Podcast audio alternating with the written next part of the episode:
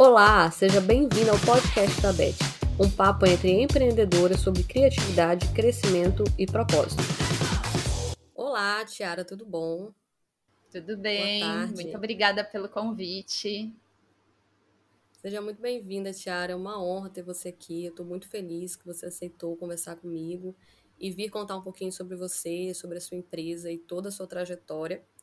E eu queria que você falasse um pouquinho sobre quem você é, sobre o empreendedorismo na sua vida e, e sobre a marca Tiara Neida. Vamos lá. Primeiramente, obrigada pelo convite. É uma honra para mim, né, estar tá aqui compartilhando minha história com quem ouve a Beth. E, bom, o empreendedorismo na minha vida começou, acho que desde sempre. Eu venho de uma família empreendedora, né? Assim, os meus avós eram. Minha avó era estilista, meu avô alfaiate, sempre tiveram os próprios negócios, então eu via aquilo acontecendo ao meu redor o tempo inteiro. Minha tia teve salão de beleza, depois minha avó teve restaurante. Então, assim, eu, eu vi, vivi o empreendedorismo desde muito cedo. Mas eu nunca enxerguei isso como uma profissão para mim. Acho que tem aí uma questão de geração, né? Que a minha mãe foi a, a, aquela geração do emprego formal, do emprego fixo, né? Do passar num concurso e criou, cria né, essa expectativa, acabou criando essa expectativa para minha geração.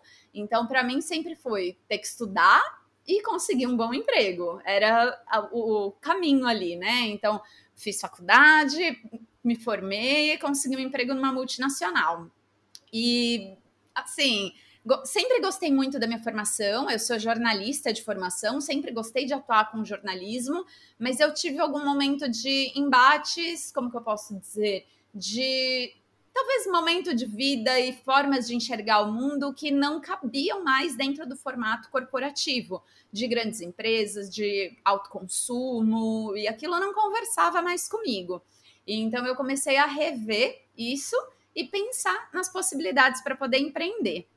E como para a maioria das mulheres, né, empreender é necessidade, para mim assim, de alguma maneira também foi. Eu comecei a empreender ainda trabalhando em multinacional, mas em algum momento eu pedi demissão e fiz essa transição sem nenhum planejamento, sem nenhuma ideia do que eu estava fazendo, sem nenhum estudo mais específico sobre isso e me vi tendo que dar meus pulos para fazer a coisa girar, fazer a coisa acontecer. Passei muito perrengue no começo, passei meses sem salário, entendi que precisava de estrutura familiar, financeira para ter feito essa, essa, né? Assim, não dá para dizer que foi extremamente desorganizado, não foi. Eu previ muitas coisas, eu me organizei financeiramente para isso. Eu contei muito que as coisas iam dar muito certo e não previ que algumas coisas poderiam dar errado. Eu acho que esse foi meu principal erro. Então, fui pega de surpresa aí, coisa que poderia ter sido evitada. É, eu comecei a trabalhar com papelaria especificamente em 2010. Antes disso, eu tive um quiosque de bolsas num shopping em São Paulo. Fali o quiosque de bolsas no shopping em São Paulo. Era um sonho. Quando eu saí do meu emprego em multinacional, né, eu trabalhava na Philips. Quando eu saí da Philips, o sonho era o quiosque de bolsas. Eu vendi muito nos dois primeiros meses e vendi nada nos outros seis. Fechei o quiosque. É, fechei no momento certo, sem dívida, mas também sem um real no bolso.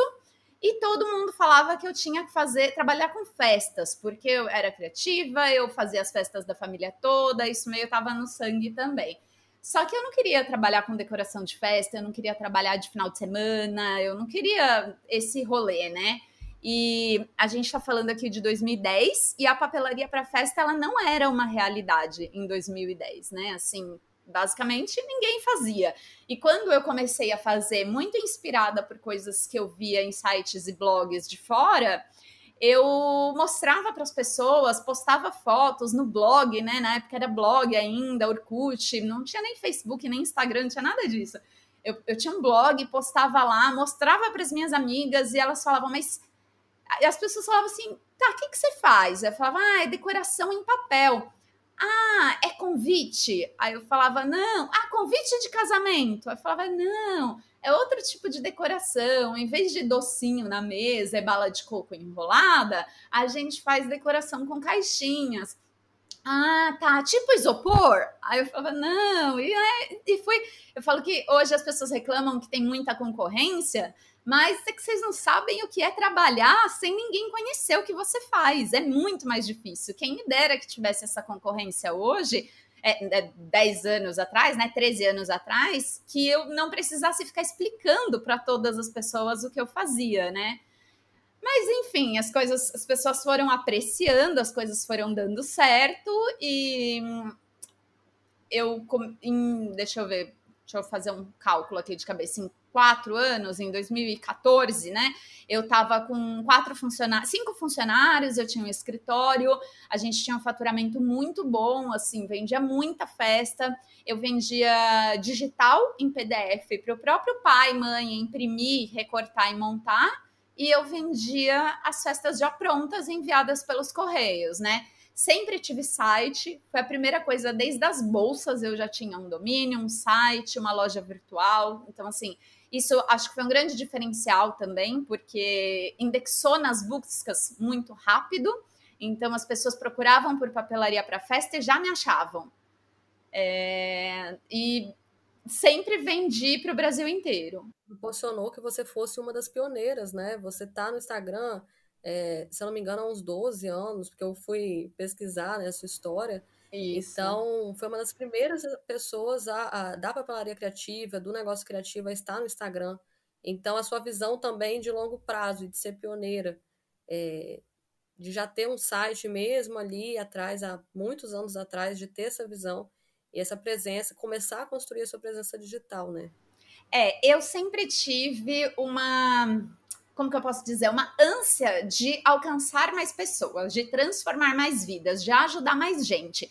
E eu, por mais que eu morasse em São Paulo, que era uma cidade grande, que me dava muitas oportunidades, eu sempre tive muita clareza e acho que isso, a minha formação, os meus empregos anteriores trouxeram para mim essa clareza de que a gente só alcança muita gente quando a gente não tem barreiras físicas. Então eu precisava é, vender para o país inteiro, vender para o mundo inteiro. Então, para mim, ter um site foi realmente uma das primeiras coisas. Para você ter uma ideia, assim, isso é uma história que eu me orgulho muito do pioneirismo. Em 2012, eu lancei uma, uma função no meu site chamada Monte Sua Festa. O que, que tinha lá? A gente pegou todas as festas que eu já tinha feito em 2010, 2011 e 2012, tirou ali o nome da, da criança, né? Pegou os temas mesmo. E cada tema desse a gente destrinchou em mais de 100 itens. Cada item era uma página em PDF. E aí gerava uma thumbnail. E aí eu tinha. Em 2012 a gente lançou isso com 50 temas, mas quando eu tirei do ar, foi em 2019, 20 2020, quando eu tirei do ar, eu já tinha mais de 400 temas. Então, eu tinha o tema, a mãe, a profissional, é porque os arquivos eram em PDF, então atendiam principalmente mães, né, e não profissionais do mercado. É, ela ia lá, escolhia, ah, eu quero o tema pintando set. Entrava lá, ela tinha 120, 130 itens que ela poderia escolher. Aí ela escolhia ali, sei lá, os 15 que ela queria para a festa dela o site já fazia a soma do valor daquilo, fechava, pagava, ela recebia na hora os itens em PDF no e-mail dela. Aí ela fazia impressão, montagem de tudo. Isso a gente colocou para vender em 2012. E até hoje não tem ninguém na papelaria que fez algo assim. Eu tirei do ar porque deixou de fazer sentido no meu modelo de negócio que hoje eu falo para profissionais, então é, vender arquivos em PDF naquele estilo não, não me interessa mais. Porém, é, ninguém assumiu essa, essa área, né? Que assim, eu, eu não vejo ninguém que tenha se destacado fazendo algo tão pioneiro como foi o Monte Sua Festa lá em 2012, né? As pessoas nem tinham rede social e eu estava ali criando uma comunidade de festeiras, né? Eu vejo muito, é, as, as pessoas querem muito ter uma grande ideia e fazer uma grande revolução no mercado, naquilo que ela se propõe a fazer. Mas às vezes é uma ideia simples que resolve uma dor. Ali, é, a, as mães principalmente tinham uma necessidade que você enxergou, e isso fez ser assertivo, ter sucesso e, e, e ser marcante também, né? Sim. Então, acho que o mais importante que você trouxe foi foi um desafio essa transição de carreira e de vida. É, às vezes as coisas não dão certo de primeira, muitas das vezes não dão. Então eu vejo também que um dos erros é, dentro do, do, empreendedorismo, seja da papelaria ou de outros segmentos, é achar que vai sair tudo perfeito. E mesmo quando a gente se prepara para os imprevistos, podem duplicar e, e sair realmente do planejamento. Mas lidar com a crise, com os imprevistos, é uma das principais habilidades do empreendedor. E sempre ouvir o cliente, sempre tentar enxergar ali qual que é a dor dele mesmo. Não é comprar o arquivo, é porque ele precisa ali de ter um material para construir a festinha do filho dele. Então você não olhava um site, você não olhava o material, você olhava pessoas, você olhava mães enxergou essa necessidade. Então, assim, realmente muito incrível.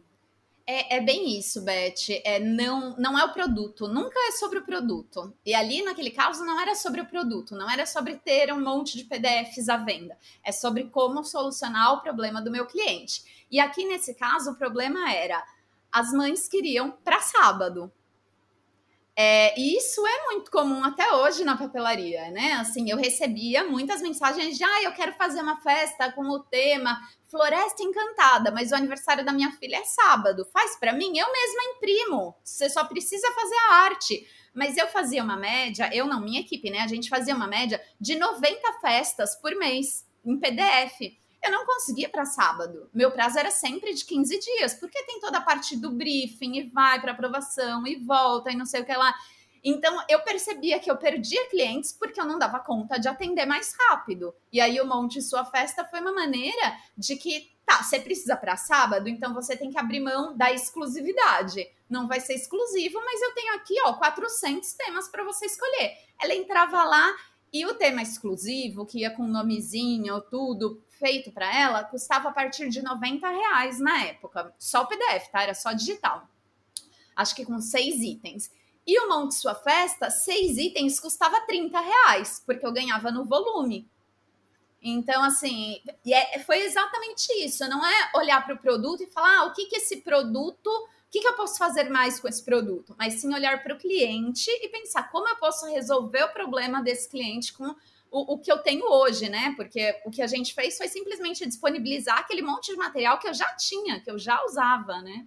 No início, é, além do propósito e do amor, né? O ideal é que a empreendedora escolha algo que ela ame fazer e que ela consiga se empenhar naquilo. Não significa que todos os dias serão maravilhosos ou que vai ser dar tudo certo, porque é algo que a pessoa, que a empreendedora gosta. Mas vai ficar muito mais fácil. Eu amo o universo de festa, eu amo papelaria, eu amo design, eu acredito que você com certeza também. Então, mesmo quando é um dia difícil, eu me sinto realizado.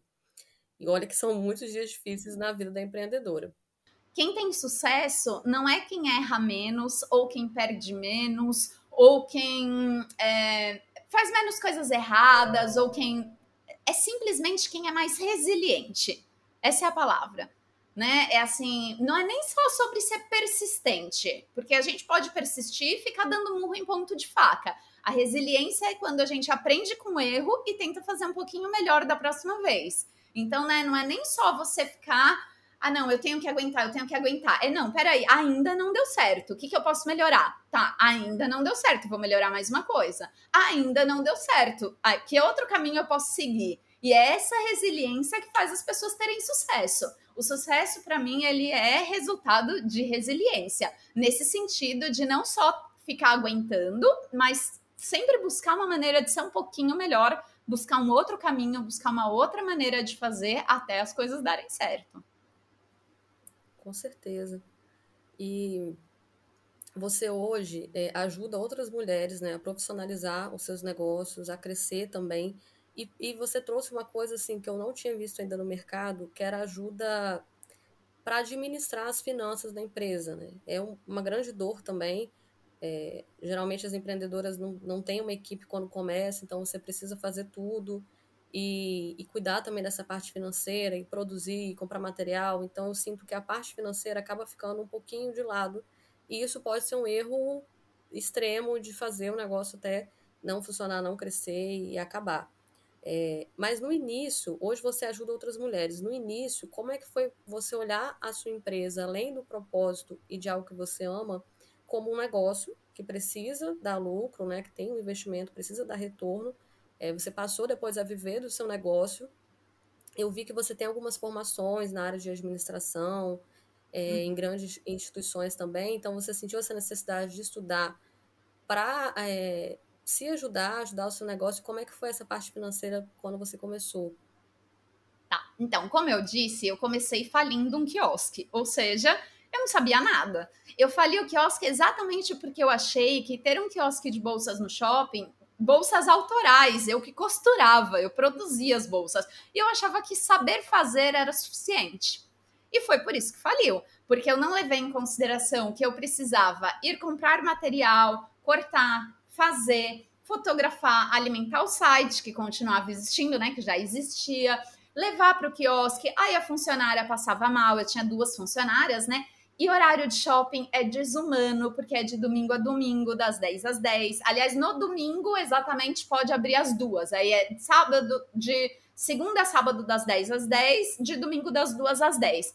Mas, assim, é, você não tem a opção de ficar doente e não abrir o quiosque, não abrir a loja. Dentro do shopping, você não abrir, a, a multa é por hora de loja fechada. E é um valor absurdo. Então, assim, às vezes acontecia de eu estar tá indo para o aniversário da minha avó e uma funcionária me ligar e falar: Ó, oh, eu não vou porque meu filho se machucou. E aí já era, acabou o aniversário da avó, sabe? Eu voltava e ia, ficava no quiosque. E eu tinha ir no quiosque todos os dias abrir caixa e fechar caixa.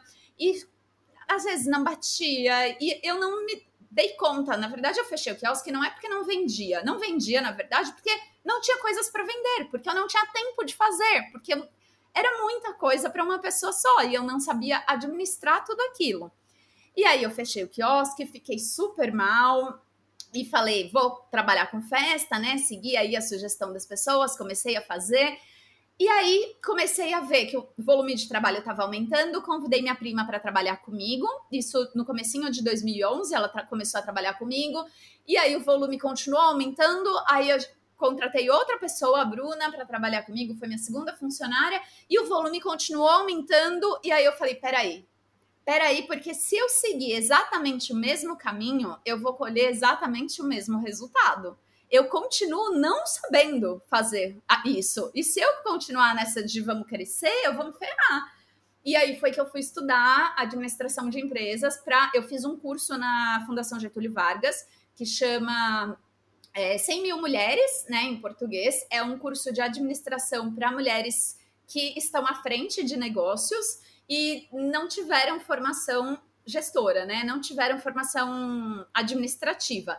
É um curso patrocinado pelo banco Goldman Sachs no mundo inteiro que previa formar 100 mil mulheres em todo o mundo, mas esse número já foi ultrapassado há muito tempo. Eu fui da turma 5 e acho que já deve estar na turma 20 e pouco, 30, por aí.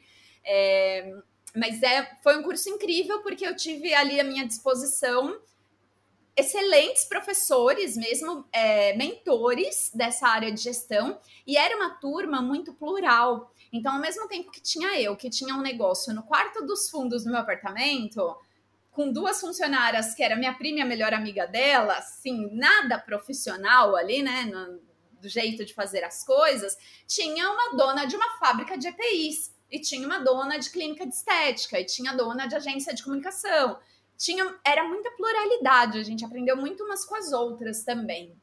É, mas eu tive muitos desafios nessa formação, e finanças foi o meu principal desafio, porque é muito difícil explicar para um professor de finanças da Fundação Getúlio Vargas, que é uma escola de administração que forma pessoas para administrarem grandes empresas, que eu estava satisfeita se eu faturasse 15 mil reais por mês naquela época.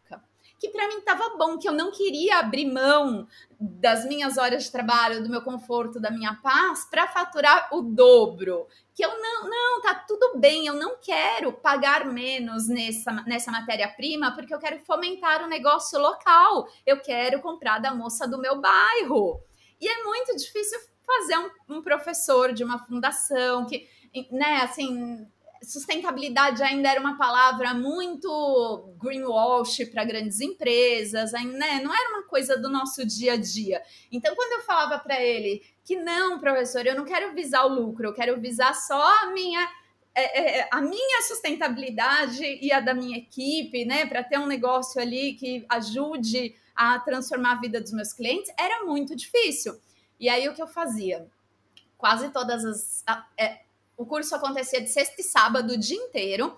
E aí, sempre que tinha aula de finanças e logo depois da aula de finanças tinha um intervalo, tipo almoço ou era o final do dia, eu alugava o professor. Eu, sentei, eu parava na mesa dele e falava: Não, vem cá mas essa coluna aqui, a gente pode transformar nisso aqui? Porque isso aqui para mim não faz sentido. Não, mas professor, não adianta eu falar, eu pensar em retorno de investimento, porque o meu investimento foi uma impressora que eu ganhei do meu marido de Natal. Eu não tenho retorno de investimento, sabe? Não, não dá para eu fazer ROI sobre X é igual a Y versus o faturamento. Isso aqui não faz sentido para mim, mas eu quero pagar bem as pessoas e cobrar o preço justo. Me ajuda aqui.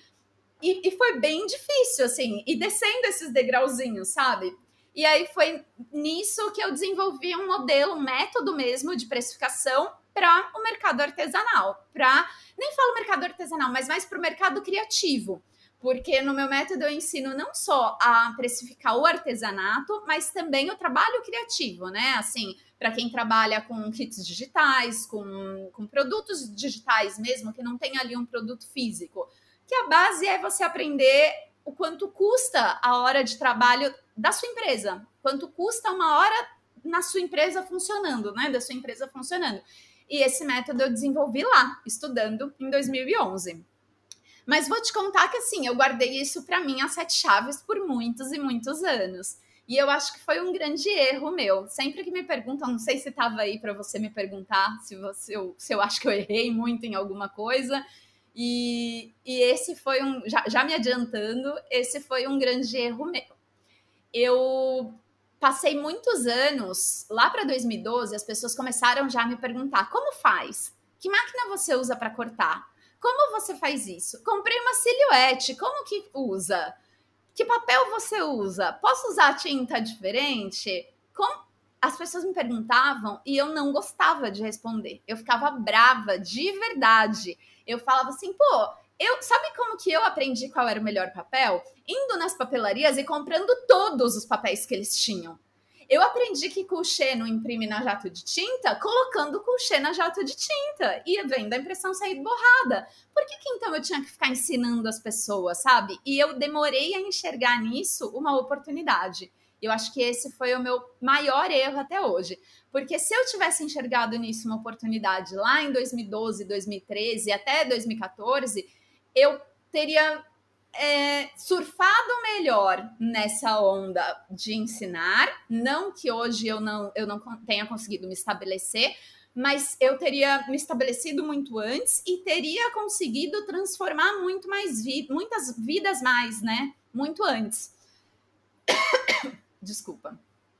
Então eu fiquei nesse nesse lugar de aprendi sozinha, então vocês que lutem por muito tempo. E hoje eu me arrependo disso. Eu, se eu tivesse dividido, hoje eu entendo que eu dividir o que eu sei não cria concorrentes para mim, só fortalece o mercado. E naquela época eu não tinha essa clareza. Eu tinha muito medo de criar concorrência. E foi burrice, foi, foi estupidez, porque se eu tivesse ajudado o mercado a crescer naquela época, eu teria vendido mais, porque mais pessoas conheceriam o produto, mais seria divulgado. Então, meu próprio negócio de papelaria, que vendia coisas físicas, teria crescido mais. E aí, isso eu errei. Mas acho que recuperei em tempo e estamos aqui. Com certeza. E eu acho que a, a, visão também sobre concorrência, ela mudou faz pouco tempo, assim, nos últimos anos, é, de modo geral. Acho que não era algo exclusivo seu as pessoas se viam, né, as empresas, principalmente os pequenos negócios, como concorrentes. Não que não seja, mas a ideia de uma concorrência saudável, onde as pessoas se ajudam, principalmente mulheres se ajudam, é rel relativamente recente.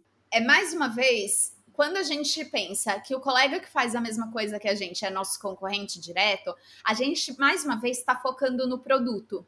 E é o que a gente tinha falado antes. Quando a gente foca na solução dos problemas, a gente percebe que por mais que a outra pessoa venda exatamente a mesma coisa que a gente, ela não resolve os mesmos problemas que a gente do mesmo jeito que a gente. Porque só você é você esse é um enorme poder e só você tem a capacidade de fazer as coisas do jeito que você faz. Então, se a gente tem mais clareza sobre quem a gente é, o que a gente quer fazer, o que a gente sabe fazer e como a gente quer resolver os problemas dos nossos clientes, não importa que o mundo esteja fazendo o mesmo produto que a gente. A gente vai se comunicar com o cliente certo, da forma certa, com o produto certo, e o cliente vai comprar de mim porque sou eu quem vendo, não porque eu vendo aquilo. Esse erro de não ter começado a ensinar e compartilhar esse conhecimento lá atrás teve uma relação com a mudança depois de marca de Estúdio Tutti para Tiara Ney? É, teve alguma relação? Como que você tomou essa decisão? Quando eu comecei o canal, eu comecei como Estúdio Tutti, né? E criei naquela época a ideia do Tutti para profissionais. Então eu continuei atendendo clientes de papelaria com Estúdio Tutti e fui criando um perfil toda, né, para começar uma comunidade do Tutti para profissionais. O que aconteceu é que o meu primeiro curso vendeu surpreendentemente bem e era um curso de gestão para papelaria. Eu não esperava que ia ter tantas pessoas na primeira turma. E eu falei, poxa, então peraí, vamos dedicar mais tempo a isso. E aí fui dedicando mais tempo a isso e as duas coisas começaram a não conseguir coexistir pelo único fato de eu ser uma só. Eu não conseguia dar conta das duas coisas. E eu percebi que eu tinha muita paixão por ensinar a hora que as pessoas que eu via mulheres transformadas pelo que eu tinha ensinado, por algo que eu tinha falado, aquilo me dava, me enchia de endorfina, sabe? Me dava muita vontade para continuar. E aí eu fiz em 2015 um outro curso que chama Decola Lab, que é um, não existe mais, mas é um curso de empreendedorismo criativo, que foi um curso muito para olhar para dentro e se redescobrir. Eu estava num momento bem entre uma coisa e outra, assim, eu não sabia se eu continuava vendendo papelaria, porque era algo que me sustentava e dava dinheiro, e eu vendia bem, e eu tinha um público, ou se eu parava com isso e investia só em ensinar, que era algo que eu não sabia se ia dar certo, mas que era muito apaixonante para mim. E aí, ali, eu entendi que eu tinha bagagem, que eu, mais, eu tinha estudo formal, eu tinha experiência, eu tinha tudo que era necessário para ensinar, né? Didática, e falei, ok, vou começar então. Comecei com o canal, aí comecei com. fiz o curso tal. E o Tuti para profissionais, como, como braço da empresa, morreu. E ficou tudo sob o guarda-chuva do estúdio Tuti. E fiquei levando assim, até que em 2020, isso, eu tava mais uma pandemia, né? Acho que a pandemia deixou todo mundo com as ideias meio bagunçadas. E eu fiquei também com as ideias meio bagunçadas. E eu estava extremamente descontente com a minha identidade visual. Porque em 2015, quando ela foi criada, ela era super diferente, inovadora, moderna. Em 2020, já tinha tanta gente copiado o estilo, as cores, o jeito de, de escrever, o jeito de fazer as coisas que eu estava extremamente incomodada de ser mais do mesmo. Não, não era clean, era infantil, eu não falava mais com um público de mães. Então, assim, foi tudo estava me incomodando. E aí eu fui consultar uma empresa, que é uma empresa de branding, que eu sou muito fã, que já tinham estudado comigo, inclusive, e eu consultei eles se eles fariam um rebranding da minha marca. E eles falaram que não. Eles só fariam se fosse uma marca nova, que eles não trabalhavam com rebranding de uma marca que já existia. E aí a Melina, né, que é, a, a, é um casal que fez a minha identidade visual, casal Carinhas, e a Melina, que é a, a, esposa do casal, ela me mandou uma mensagem falando assim: por que, que você não usa o Tiara Ney? E aí eu falei: ah, por que não? Porque não é sobre mim. E fiquei com aquilo, sabe? Foi no começo de 2020, final de 2019, se bobear, e fiquei com aquilo. E eu comecei a me dar conta que Tiara Ney já era mais forte do que Estúdio Tutti. Por quê? Como eu comecei a me dar conta disso? E aí, gente, não menosprezem o poder do Analytics, do Google Analytics. eu fui vasculhar o meu Google Analytics, como que as pessoas chegavam no meu site, como que as pessoas chegavam no meu canal, como que as pessoas tinham contato comigo. E não era buscando o Estúdio Tut, era buscando Tiara Ney. E aí eu falei, pô, se meu, se meu próprio nome já tá mais forte do que o nome da empresa e o que eu faço hoje tá muito mais relacionado à minha pessoa, ao, meu ensinar, ao meu modo de ver o mundo, ao, ao, ao meu posicionamento, né? Essa empresa já existe para me representar e as pessoas elas se identificam pessoalmente comigo, por que, que eu vou manter uma marca que tá fadada a não a morrer, mas a ser copiada tantas vezes. Casava mais com o teu posicionamento, né? Eu, como público que assisti essa transição, eu senti que você abraçou esse posicionamento, que na verdade é, foi esse estalo, né? De perceber que você já se comunicava, a marca já era personificada, atrelada a você. E eu Isso. senti também que, além de abraçar esse posicionamento e, e ser mais. expor mais os seus pensamentos, quem você é também ali, né, nos seus canais de comunicação, foi inclusive um momento político né, muito forte e que o público, os consumidores de todas as empresas, em diferentes segmentos e, e portes de empresa, é, cobravam um, uma, uma posição, né? É um, um, consumo onde você não simplesmente compra.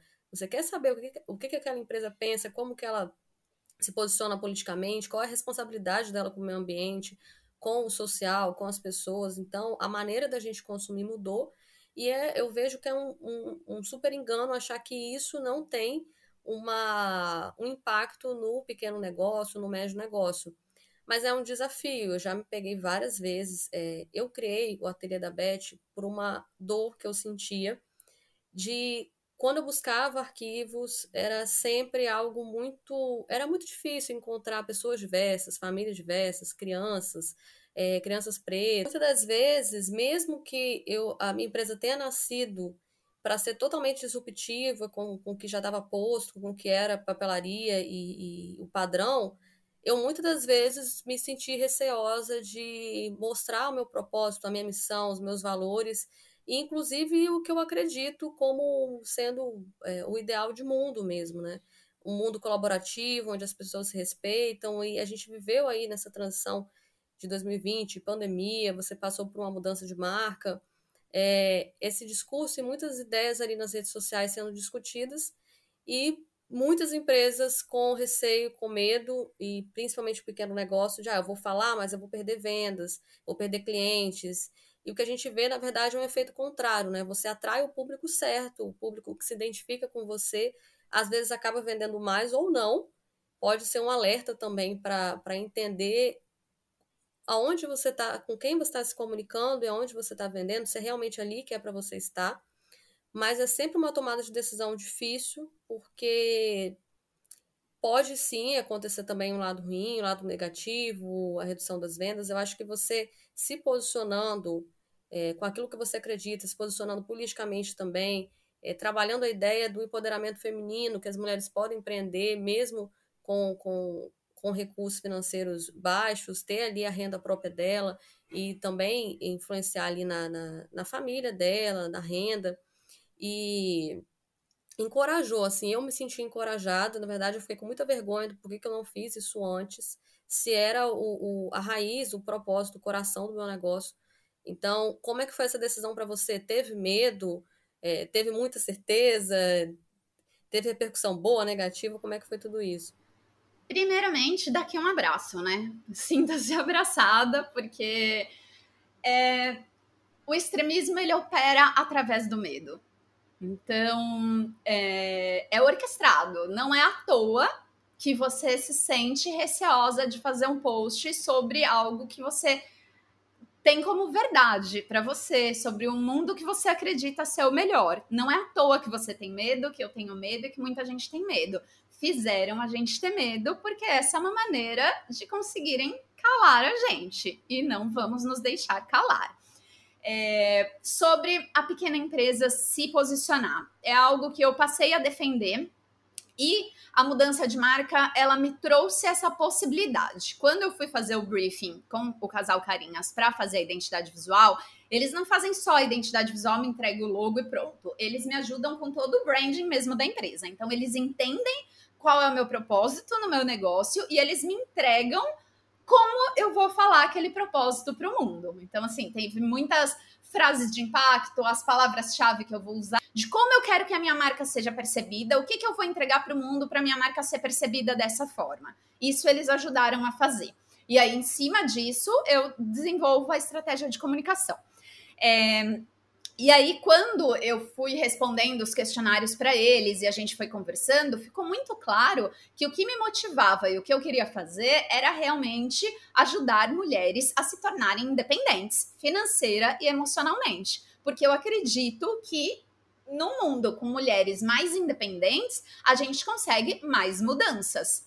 No mundo em que a gente é extremamente dependente, tanto financeira quanto emocionalmente, dos homens, principalmente, sejam eles os pais, sejam eles os filhos, sejam eles os companheiros, a gente acaba não tendo voz. E quando a gente se torna independente emocional e, e, financeiramente e até profissionalmente, a gente consegue ter voz, a gente consegue argumentar, a gente consegue buscar melhorias desse mundo para nós.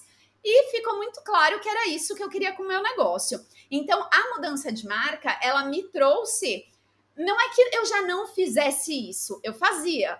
Mas a mudança trouxe esse posicionamento mais forte, porque já que eu ia mudar para ser eu, eu não ia mudar só a cara e as cores. Eu ia mudar a forma como eu falava sobre isso. Então ficou muito claro para mim desde o primeiro minuto que era essa mudança que eu ia fazer. Eu só resolvi realmente mudar de Estúdio Tutti para Tiaranei porque eu estava segura de mudar a forma de me comunicar. É, agora sim, eu falei dar aqui um abraço porque eu também tenho medo muitas vezes. E vou falar ah, mais do que medo, muitas vezes eu tenho cansaço emocional, fadiga emocional de me posicionar. Porque quando eu postei, por exemplo, uma foto em que eu tinha ido me vacinar com uma camiseta escrito o SUS salva vidas, ele não, teve muita curtida esteve muita gente me enchendo o saco. E assim, se só enchesse o saco, tava ótimo, mas as pessoas partem para um tom muito agressivo. De ameaça, eu precisei tirar os comentários da foto, porque eu comecei a me sentir ameaçada realmente. E, e essa é a forma que eles encontram de nos calar, porque aí da próxima vez eu já penso duas vezes se eu vou postar ou não.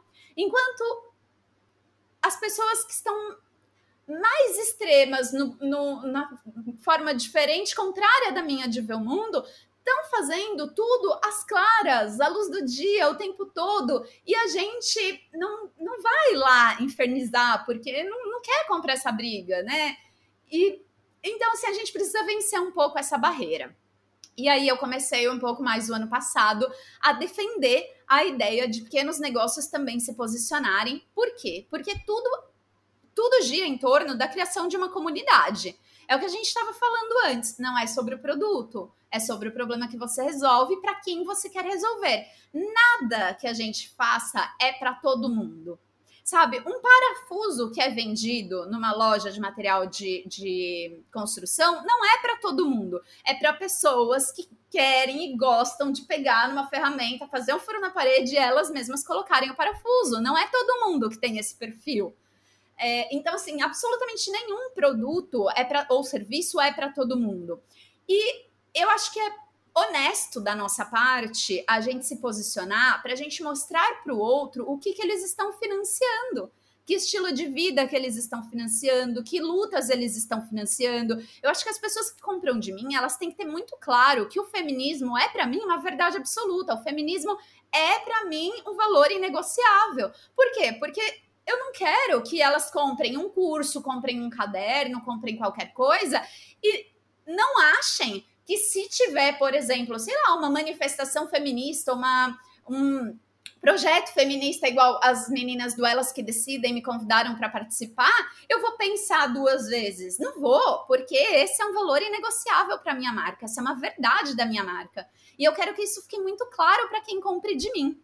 E aí, a hora que eu falo dar aqui um abraço, porque todos nós sentimos medo de, medo de nos posicionar, eu vou te contar uma coisa bem recente que aconteceu. Em 20 de novembro, eu fiz um post sobre o Dia da Consciência Negra. E foi um post bem tranquilo, foi uma frase da Angela Davis, bem batido, assim, sabe? Bem lugar comum mesmo. E no post eu trouxe dados sobre mulher, mulheres negras, mulher no mercado de trabalho e com as fontes, né? De onde eu tirei cada um daqueles dados, tudo direitinho. E eu perdi muitos seguidores naquele dia. E aquilo me deixou apreensiva. E aí eu tava, eu tô fazendo um novo curso de comunicação e nesse curso semana passada eu comentei sobre isso. E durante a aula, a gente falando sobre posicionamento, no fim do curso me deu um estalo e eu falei, gente, eu entendi agora, aqui, por que, que eu perdi tantos seguidores naquele dia. Eu perdi porque eu tô fazendo isso errado. Porque eu já não vinha me posicionando há um tempão. Por causa das eleições, porque eu tava fatigada, porque eu não queria bater boca, porque eu tava cansada, né? Esse cansaço mental mesmo de ter que ficar lidando com as pessoas. Então eu me calei por um tempo. Na hora que eu falei algo que para mim é super óbvio e todo mundo que me segue deveria ter como óbvio, algumas pessoas se assustaram e falaram: ué, ah, olha lá, uma esquerdista, é, petralha, não sei o que, comunista, blá blá blá. E deixaram de seguir. Já criaram todo o estereótipo. Sim, né? e, e, e, não é ruim que me vejam de, da forma que eu sou. Eu não tenho problema nenhum com isso. Eu acho que, na verdade, falta isso. Falta transparência das pequenas marcas. Porque eu quero comprar de marcas, e eu compro muito de pequenos empreendedores, e eu quero comprar de marcas que eu financie o tipo, o, o estilo de mundo, o, o mundo ideal que eu acredito. Então eu quero comprar sim de marcas veganas, porque eu sou vegana, de marcas sustentáveis, de marcas que têm o feminismo acima de tudo, de marcas que não têm pré-definição de padrões de corpos, de marcas inclusivas isso, grandes marcas, é fácil fazer, porque não dói, dói, aposto que dói no bolso deles. Mas eles sabem o valor que tem criar uma comunidade e que quando você se posiciona, você afasta alguns, mas você abraça muitos. E isso é que é muito difícil ainda para o pequeno empreendedor entender. Eu não posso correr o risco de perder uma venda por causa de política. Eu falo, e a pessoa que só vai lembrar de você e comprar de você porque você se posicionou. E se posicionar não quer dizer falar para as pessoas em quem você votou, não é isso. É ter clareza de quais os valores são importantes para você, colocar eles no seu negócio e deixar esses valores claros para o cliente. E ponto. Não tem a ver com voto, não tem a ver com partido né? Assim, tudo é político. Cada escolha que a gente faz é política. Bom, me alonguei aqui, né? Fui longe na resposta. Não, é extremamente necessário esse assunto. Eu acho que a dúvida é essa: ah, por que, que eu, pequeno negócio, tenho que posicionar? A gente vive isso no Brasil. Não, política não é para mim. Política e futebol não se discute. Se o seu negócio é empoderar mulheres, trabalha com o propósito de empoderar mulheres, como que você não vai defender o feminismo? Então, as pessoas têm a visão distorcida do feminismo, mas é, a base é mulheres que podem e têm autonomia para tomar suas escolhas e qualquer escolha que elas quiserem. Então, é, não é necessariamente o mundo que você concorda que eu concordo. É um mundo onde cada mulher pode decidir o que é melhor para si, pode votar, pode trabalhar ou pode não trabalhar também. Se o seu negócio é empoderar mulheres financeiramente para elas é, crescerem, serem donas de si, donas de empresas, terem equipes, serem líderes, como que você não vai se posicionar em pautas do feminismo e em, em posicionamentos contrários a essa ideia?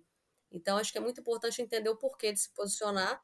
E a minha opinião é se posicionar quando faz sentido para você, porque eu vejo que muitas pessoas às vezes só fazem um post porque está todo mundo fazendo, mas não não vivem, não sentem isso. É, a minha sugestão é não faça.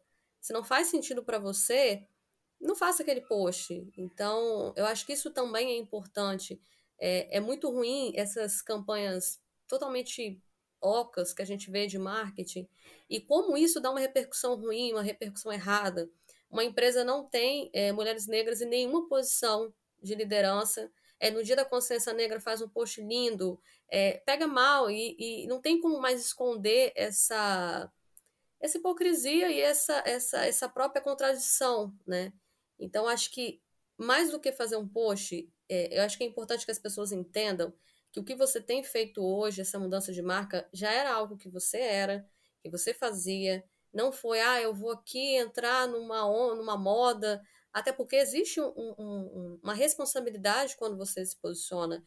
E, e as pessoas acham, ah, é marketing para alcançar mais pessoas. É, mas também é, você aguenta ali emocionalmente tudo aquilo que você falou, da carga também negativa. Então, eu acho que isso é importante, assim, as pessoas entenderem a, a, a, relevância de fazer um post, mas mais do que fazer um post, é em todas as decisões que você tomar dentro do seu negócio, da sua empresa, você entender se você está sendo coerente. Então, eu tenho aqui, por exemplo, um podcast. É, se eu só trouxer mulheres brancas, eu como mulher branca, e no dia da consciência negra eu, eu me posicionar, não faz sentido. Então, também não é só trazer convidados, é mais que isso, é comprar é, de todas as mulheres possíveis, é ajudar outros negócios a crescerem, é ter amigos, é ler, é consumir conteúdo. Então, acho que o mundo só vai mudar quando as mulheres se apoiarem e de diferentes realidades. A gente entender que o mundo não é só a realidade, a minha realidade, a realidade que a gente, que a gente vive, entender que existem um milhão de outras realidades e, e, e também não pensar só em si, né? Porque talvez se você pensar só em você, você tem tantos outros caminhos pelo tamanho que você já é, que se você levasse em conta a questão do risco, ah, e se eu não fizer um post da consciência negra, e se eu não fizer tal coisa, se você pensar só em você, é, é uma construção, um posicionamento de longo prazo, ali na frente você vai ver pessoas dizendo, poxa, Tiara, eu comprei de você porque eu vi um post e aquilo, nossa, me fez tão bem saber como você pensa, mas o início, ele é um pouco difícil. Então, primeiro, parabéns também, quero te dar um abraço por assumir esse risco e falar, eu quero fazer isso, eu quero fazer diferente, eu quero fazer isso. E, e é isso, assim, acho que a gente tem que se apoiar e se posicionar assim e, e se encorajar também, né, na, na, uma, uma nas outras, assim, encorajar pela atitude. Eu acho que eu até, eu te marquei, na verdade, eu fiz um, um conteúdo na minha página dizendo assim, muito obrigada por ter me encorajado, não que eu não sinta medo, mas isso me, me despertou essa necessidade, sabe? A gente vai com medo, né? Você falou algo muito importante que é a questão do não fazer por fazer, não fazer porque tá todo mundo fazendo. É muito importante, por isso que é, ter um posicionamento de marca muito claro é importante. Entender antes para que, que a sua marca existe, para que, que a sua empresa existe, quais são as suas verdades absolutas, quais são o, os seus valores, até onde você aceita ir e a partir de onde você não aceita mais. Ter clareza sobre tudo isso é muito importante para não ficar fazendo post jogado no meio do nada. Então, assim, se hoje eu me posicionar sobre qualquer tema sensível, assim, poucas pessoas vão se assustar no meu perfil. Porque quem tinha para se assustar e ir embora, basicamente já foi. Poucas pessoas se assustam muitas ainda discordam, mas poucas se assustam, porque sabem que está no DNA da minha empresa ser provocativa nesse sentido, levar a reflexão, tirar as pessoas do lugar comum, tirar as pessoas do, da, do, do conforto, né? Então, é, mas isso faz parte do que a minha empresa se propõe a fazer. E aí não é fazendo, repostando qualquer coisa, né? Em qualquer data, que a gente constrói isso, né? Isso é feito antes. O post ele é a pontinha do iceberg, né? Ele é o que mostra para o mundo e lá vê o que está sendo construído além daquilo. Com certeza, a gente está falando do medo das pessoas que às vezes não querem, por medo, se posicionar ou porque simplesmente não acham que, que seja importante, mas as pessoas que querem e ainda são pequenininhas, é, entender o poder também da voz é, que você tem quando você está disposta a fazer algo com amor, com carinho, a estar tá na rede social. Se você tem 10 seguidores, você tem 10 pessoas que você pode falar e se comunicar. Se você fez 10 topos de bolo, 5 topos de bolo nesse final de semana, é, são, cinco, são cinco clientes, cinco oportunidades de você se comunicar e fazer diferença no mundo. Então, é o que a gente falou no início, não é sobre vender topo de bolo, não é sobre vender um arquivo digital, é sobre solucionar uma dor, é sobre pessoas e pessoas que não são também só uma festinha ou algo específico, são pessoas que vivem numa, numa sociedade, é, tudo que a gente faz é político, então a, às vezes as pessoas também não têm noção do, do poder que elas têm dentro ali da rede delas e também da, da dimensão, da proporção de influenciar de fazer diferença no mundo. É... Então, é o que é o que está no coração de fazer. São é importante também separar uma folhinha, um papel. A gente está falando de algumas pautas aqui, mas o que, que é realmente importante para você que está escutando? É, você não se posicionou só politicamente, você trouxe outros assuntos importantes, como, por exemplo, os direitos autorais, a licença comercial.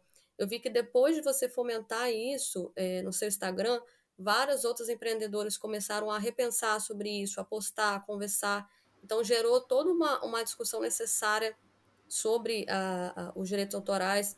Eu vou corrigir só uma coisinha, posso? É porque você falou assim, não são só pautas políticas. Na verdade, o meu entendimento é outro. O meu entendimento é que todas essas pautas são políticas. Inclusive os direitos autorais, o registro, o direito de uso de marca, porque as pessoas cobram muito que mudanças sejam feitas, que os pequenos empreendedores possam ser mais é, beneficiados é, como que eu posso dizer? Mas que marcas grandes não detenham tanto o uso para é, não sacrificar os pequenos é, produtores ou as pequenas empresas ou os artesãos de usar. E isso é político. Isso a gente tem que cobrar que mudanças sejam feitas na lei. Não é simples, não é fácil, não é uma pessoa que vai resolver, mas é político. É só por meio da política que a gente consegue alcançar esse tipo de mudança. Ficar reclamando e fazendo testão, postando no Instagram que é tudo horrível, não muda absolutamente nada. Se você acha que tá errado, se organiza se organiza, faz uma petição online, manda para as pessoas que você conhece, leva para um deputado, no deputado que você votou, estadual, para que no seu estado isso seja revisto, leva para o federal, manda por e-mail, para que isso possa ser revisto, para que isso entre na pauta de alguém. Agora, a gente ficar reclamando e agir como se fosse um problema dos outros e não nosso, nunca vai resolver nada né? Então, assim, cada uma dessas coisinhas do nosso dia a dia, seja o piso do MEI, o teto do MEI, o teto de faturamento do MEI, que é super baixo, que está em revisão há dois anos e fica indo entre Senado e Câmara e não é aprovado. Aí, é, a lei de direitos autorais, o tanto de tempo, a quantidade de anos que leva para uma obra cair em domínio público, é, o como funciona o registro de marcas, os valores cobrados, por que, que MEI não tem isenção desse tipo de coisa. Tudo isso são leis, são regras que, que gerem. Então, assim, se a gente quer uma mudança em qualquer uma dessas coisas, a gente precisa pressionar quem faz as leis. Concordo, muito bom. Uma excelente observação e correção também. Exatamente, tudo é político e, e, e tudo é político. Você resumiu super bem. É, é querer mudança, contribuir com essa mudança, cobrar mudança também fazer diferente. É, a gente falou sobre os principais erros, mas eu quero te perguntar também sobre os principais acertos, o que, que você sente muito orgulho de ter feito. Eu sinto muito orgulho de me posicionar hoje e de ser referência em marca que se posiciona no nosso mercado. Sinto mesmo muito orgulho, isso foi algo que você trouxe e é algo pelo qual muitas pessoas me parabenizam, assim, não sei se parabenizam ou, ou é, é, me parabenizam pela coragem, porque é difícil, é cansativo, como a gente já falou, então eu tenho muito orgulho de conseguir fazer isso. Uh, eu tenho muito orgulho de ter uma equipe muito. É, que veste. Não, não é isso, não é que ela veste a camisa da empresa, mas que é muito alinhada com os meus valores. A minha equipe é extremamente alinhada com os meus valores, então, assim, é, é gostoso a gente ver que tem pessoas trabalhando para um mesmo resultado. É, eu tenho uma equipe que não aceita tudo que eu falo o tempo todo como verdade, que me questiona, que fala você poderia fazer melhor fazendo assim, não gostei disso, e isso é um acerto gigantesco, né, em termos de equipe. E ah, acho que é isso. Acho que ah, acho que um grande acerto também foi ter tido coragem de mudar, de fazer um, um giro de 360, não, de 180 graus no meu negócio em um momento que ele estava dando certo. Porque a gente fica nessa ideia de que ah, em time que está ganhando não se mexe, e o meu time estava ganhando com a papelaria, vendendo papelaria física. Só que eu, meu time estava ganhando financeiramente, só que eu estava incomodada, porque eu, faltava algo na minha vida. E eu mudei isso. Eu fiz um giro de 180 graus para ir por outro caminho, para impactar mais pessoas, para gerar transformação no mundo, porque isso era uma necessidade interna minha. E eu tenho muito orgulho também de ter feito isso direito, sabe? Ver que realmente tem vidas sendo transformadas e pessoas é, sendo encorajadas a fazer alguma coisa, a fazer alguma coisa diferente, a fazer alguma coisa melhor. Muito lindo, muito bom. Falando de um outro acerto seu, Alice, é, falando um pouquinho ah. também de empreendedorismo, maternidade, como que foi empreender depois de ter Alice? E, e, falando de inspiração, de criatividade, eu vejo que muitas coisas que você lança, agora recentemente você lançou etiquetas escolares, um material que, que era muito relacionado a Hélio, volta às aulas. Então, como que é para você também essa fonte de inspiração? É, eu empreendia já com papelaria antes da Alice nascer. Então, diferente da maioria das minhas alunas e seguidoras que começa a trabalhar com papelaria depois que a criança nasce, porque a criança nasceu, eu já tinha uma empresa sólida quando a Alice nasceu. E foi totalmente planejada e foi uma loucura. É daquelas coisas que a gente não sabe como vai ser e dimensiona extremamente mal eu tinha certeza que com dois meses eu ia estar trabalhando de boaça, assim. E foi uma loucura, porque eu contratei uma pessoa para me substituir e ela pediu demissão 15 dias antes de Alice, da Alice nascer. Eu treinei ela por meses, estava tudo certo, e aí 15 dias antes da Alice nascer, ela pediu demissão. Então, eu não pude me ausentar da empresa nenhum dia. A Alice nasceu na sexta, na segunda-feira eu estava com o computador no colo trabalhando. É, então foi um desafio enorme fazer esse paralelo, que é o que muita gente faz, né? Muitas mulheres empreendem por necessidade nesse momento da maternidade. Então, sofri isso aí também, carrego essa dor, essa dificuldade aí também. Mas Alice me trouxe inspiração desde o começo. E te digo, que saia eu tivesse tido um estalo desde 2012, que eu estava grávida, para ensinar as pessoas, porque na época eu fiz o quarto dela. Eu fiz todas as almofadas estampadas e decoradas, eu fiz cortina, eu fiz mobile, eu fiz porta-fralda, eu fiz tudo. Mas eu fazia porque eu amava costurar, eu amava fazer aquilo, eu fazia nas horas vagas. Eu jamais pensei em ensinar as pessoas a fazerem aquilo. E hoje eu ensino as pessoas a fazerem tudo isso, né? É, mas não, não tive esse estalo. Eu ali naquele momento estava mais mãe leoa mesmo, voltada para dentro para cuidar dela, né?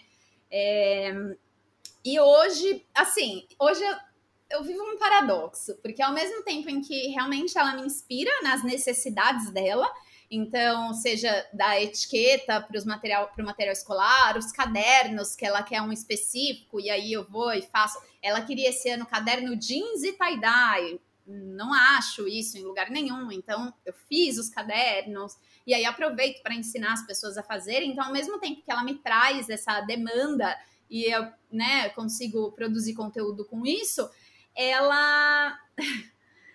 ela dá muito menos importância para o meu trabalho do que eu esperaria. Mas assim, não é porque ela não vê importância, é porque para ela é absolutamente normal tudo que eu faço. E eu às vezes brinco que eu falo assim, gente, as amigas dela vêm aqui às vezes no meu escritório e ficam alucinadas, assim, com tanto de coisa que tem, com tanto de ferramenta, com o fato de eu ter um canal grande no YouTube e ter câmera espalhada aqui no meu escritório e não sei o que lá, elas ficam alucinadas. E a Alice fica assim, aham, aham. Às vezes eu falo para ela, vamos pro escritório comigo? Ela fala, ah, não, lá não tem nada para fazer falo, gente, é um parque de diversões para qualquer pessoa, sabe? Mas ela lá não tem nada para mim. Tipo, porque é, é muito lugar comum para ela, né? Assim, a minha mãe deve ter sofrido disso também, minha avó, porque eu vivia ali na costura, então nunca dei muito, muito valor para aquilo, né? E, e aí é muito lugar comum para ela, tem, tem esse, esse fato. Mas e desde quando ela nasceu, que você já, desde quando ela nasceu, você já empreende. Então ela não, ela não vive num Sim. mundo que não tenha sido assim, colorido, Exatamente. criativo. E, e desde sempre eu fa eu e minha mãe, assim, a gente faz as coisas para ela, sabe? Então, É, ah, eu precisava de uma roupa, de uma fantasia de carnaval, não sei o que lá. Vou eu fazer um negócio com transfer na véspera do carnaval da escola. Ah, eu queria tanto um adesivo para fazer não sei o que lá. Vamos fazer. Então, assim, sempre foi tudo muito assim. Ela vira aqui e fala assim: ah, você pode escrever não sei o que nessa minha camiseta. Ganhei uma camiseta lisa. Você escreve, compra uma camiseta preta para mim, escreve não sei o que. Tipo, sempre foi muito natural para ela pedir as coisas, sabe? Ah, você pode fazer uma almofada para eu colocar na minha cama. Então, assim, para ela é muito natural que a mãe dela faça as coisas que ela precisa. Não existe um encantamento então aí a minha expectativa é quebrada, porque não existe esse encantamento, né? Mas ela me traz essas demandas, o que muitas vezes me faz ter aí muita inspiração para produzir conteúdo. E para encerrar, eu queria que você deixasse um conselho para quem quer começar. Você deu várias dicas é, durante o episódio, mas se você pudesse dar um conselho aí para quem quer iniciar na papelaria, qual seria? Estude comece estudando. É o principal conselho que eu posso dar, porque foi o que eu não fiz lá no quiosque de bolsas e eu só falei porque eu não sabia. E a gente não sabe o que a gente não sabe. A gente só aprende o que a gente não sabia quando a gente começa a aprender. Então, é estudar, é ter clareza, estudar escolher, estudar como se escolhe uma área para trabalhar, escolher essa área, estudar os equipamentos, estudar gestão, estudar comunicação, estudar finanças, estudar planejamento, estudar tudo que você puder. É, não precisa ser expert para colocar o um negócio no mundo, mas precisa estar em constante transformação para conseguir manter o negócio no mundo. Eu continuo estudando, eu faço cursos periodicamente, eu amo estudar e acho que é por isso que eu consigo reinventar meu negócio tantas vezes, porque eu tô sempre sendo uma pessoa que sabe um pouquinho mais, que tem mais conteúdo, que tem mais para ensinar, que tem mais para multiplicar o tempo todo. Então, esse é o principal conselho, é comece estudando. Muito bom. Tiara, muito obrigada por tudo, por toda essa aula, essa troca. Eu amei demais ter você aqui. Foi realmente incrível. É, eu espero alcançar muitas pessoas, que todo mundo sinta essa felicidade que foi conversar com você. Eu já te admirava nas redes sociais, no YouTube, no Instagram. Te admiro mais ainda. Espero que a gente possa se conhecer pessoalmente. Ah, obrigada a você pelo convite. É, obrigada pela oportunidade de levar esse conteúdo todo para mais pessoas. E, e vai ser uma honra para mim, para a gente se conhecer. Vamos sim marcar, que tá fácil, né? Tá fácil, a gente tá pertinho. Vamos sim marcar, a gente posta aí uma foto juntas nas redes sociais.